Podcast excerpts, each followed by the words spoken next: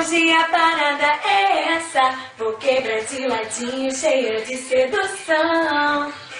Aí na moral, vê se não me estressa. A festa tá maneira, eu quero mais doação. Olá, olá a todos, olá a todas. Isso aí que a gente acabou de escutar foi como a Anitta começou a trajetória dela. Uma trajetória cheia de curiosidades, desafios, até se tornar hoje a estrela global que ela é. Agora, quem nunca aí, quem nunca cantou uma música segurando um frasco de perfume no lugar do microfone?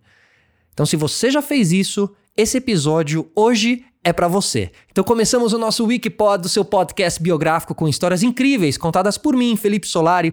Hoje a gente vai contar tudo da MC Anitta do frasco de perfume até a estrela pop internacional Anitta de hoje. Inclusive, Anitta, já vamos começar aqui tirando uma dúvida. Quando é que você resolveu ser cantora?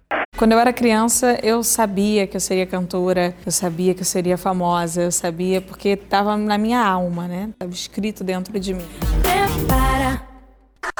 Pois é, foi com esse vídeo no YouTube em que usou um frasco de perfume como microfone, cantou funk que a MC Anitta surgiu para o mundo e de cara despertou o interesse do produtor DJ Batutinha, que era responsável por sucessos do Naldo, como Amor de Chocolate, e o DJ Batutinha viu o vídeo, gostou e levou a Anitta para Furacão 2000, a mais famosa produtora de funk carioca.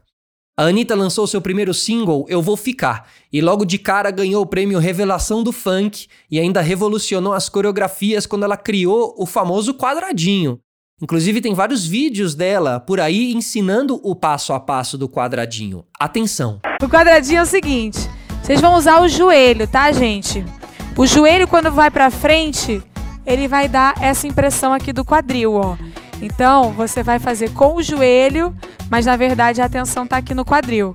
E você vai levar o quadril para baixo, troca o joelho para cima, troca o joelho para baixo, troca o joelho para cima, como se estivesse rebolando, mas fazendo paradinhas enquanto rebola.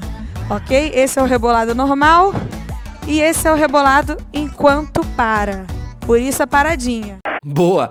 E Anitta, conta pra gente, como é que foi o seu início de carreira? Quando eu comecei, o momento do funk era um momento de muito preconceito. Era um momento que não estava tocando na rádio popular comercial, em horários comerciais. O artista de funk ainda era tratado como, ah, ok, vamos lá fazer a alegria da galera e é isso aí.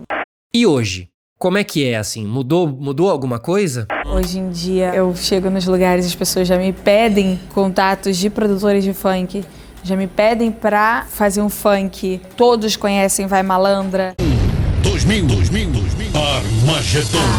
Um love legal, um par ideal. Porque você não quis me dar valor. Agora, mesmo com todo esse sucesso na Furacão 2000, a Anitta, ela não se sentia satisfeita, ela queria mais. Né? Ela diz, abre aspas, eu queria ser grande e lá a estrutura era muito precária. Eu queria ter planejamento, estratégia, fecha aspas. E aí nesse desejo dela de querer mais, o universo apresenta pra Anitta a empresária Camila Fialho, a mesma empresária do MC Sapão de Tô Tranquilão. Eu tô tranquilão. Mas a Camila não tava tranquilona não. Ela sentiu que a Anitta tinha potencial, que ela se tornaria uma grande estrela pop mas precisava ser agressiva e bancou a transformação da MC Anitta do Furacão 2000 na Anitta, artista pop internacional de hoje. O ponto principal era trabalhar a construção da imagem da Anitta. E se vocês acham que foi fácil assim, da noite pro dia, não, né? Não foi.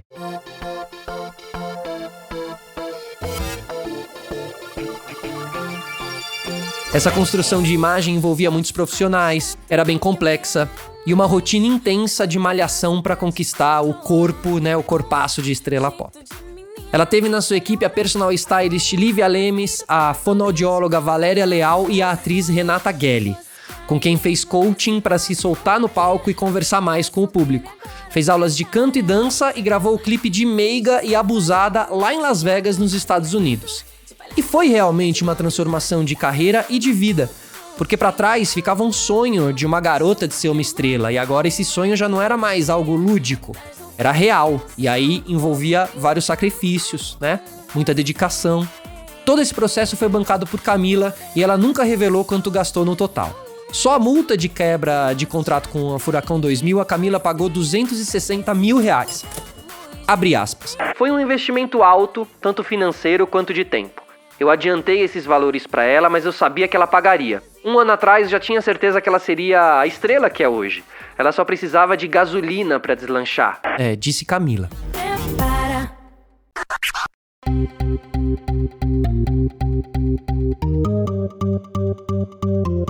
Em 2013, a Anitta assina um grande contrato com a gigante Warner Music e agora, com toda essa transformação, ela estava preparada e poderosa.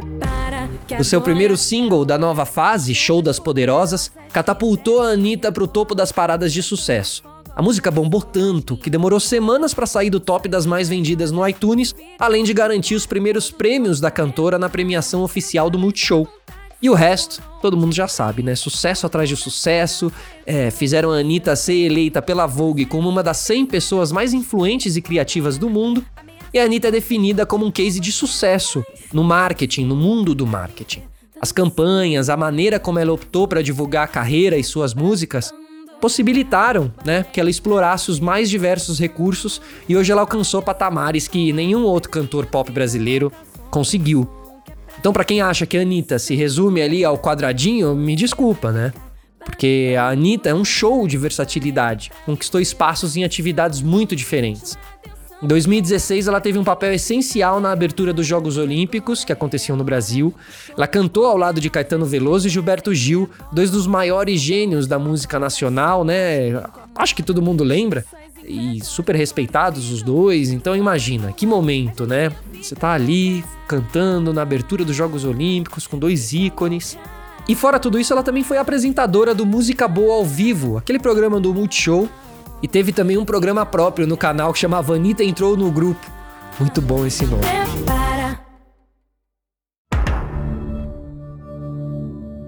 E como a Anitta é tendência, né? Ela não podia também deixar de de ter seu documentário na Netflix, porque todo mundo que é tendência tem. E a Anitta tem ali, né, um documentário bem vida real, o Vai Anitta. Mostra um momento bem específico da carreira dela, pelos bastidores, dando aos fãs aquela, aquele mergulho, né, abrindo as portas da, da parte mais interna, assim, do trabalho. Qual fã que não gosta de ver tudo isso, né?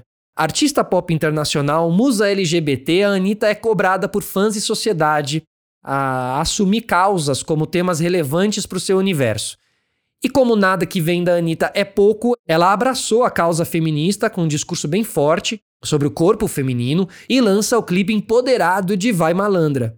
Um discurso forte que é capaz de quebrar com o preconceito de sensualidade não combina com inteligência. Eu acho que essa é uma bandeira que a Anitta levanta muito. Ela se define como feminista, apresenta uma forte defesa em prol da naturalidade, né, a naturalização do corpo feminino. Então ela vai ali, ela banca mesmo as celulites aparecendo no início do clipe, é, ela trouxe a sua fala para o visual e ganhou a atenção e admiração de muitos, já que o clipe dela é cheio de pessoas de perfis bem distintos, naturais, reais. É a vida real, né, na cara da sociedade, que paga ingresso para os shows dela e admira os bailarinos que ela tem, incríveis, negros, brancos, gordos, magros, gays, trans. Tem um jovem também com síndrome de Down. Então o show da Anitta é totalmente inclusivo, divertido, né? Uma experiência única para quem tá lá. É muito legal. E você sai repercutindo o show, né? Sai falando. Esse boca a boca também funciona muito porque ele te impacta. Agora, Anitta, chega mais. Conta aqui pra gente sobre o trabalho novo. Quem, quem que é o produtor musical e qual o nome dele? O nome dele é Ryan Tedder. Ele é produtor de vários álbuns, assim não só da Beyoncé, mas também da Adele, Taylor Swift, de várias pessoas assim realmente bem grandes. A gente está numa fase de experiência ainda, né? Não tem nem seis meses que a gente começou. A gente ainda está se conhecendo, entendendo como é a forma de um e do outro trabalhar. Estamos no início aí do relacionamento.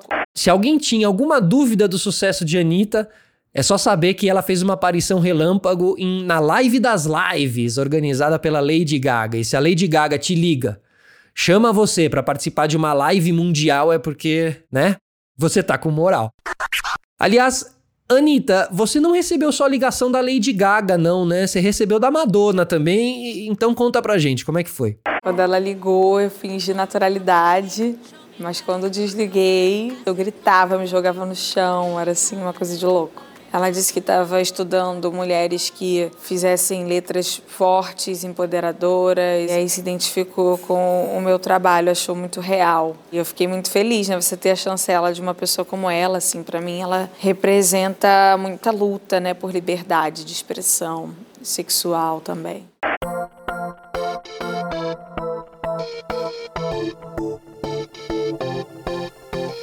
Hoje em dia, a Anitta, além de fazer as lives musicais, também aparece em outras lives, né? Eu vejo ela às vezes invadindo ali, invadindo no bom sentido, com o Mal Meirelles, com o Daniel Zuckerman.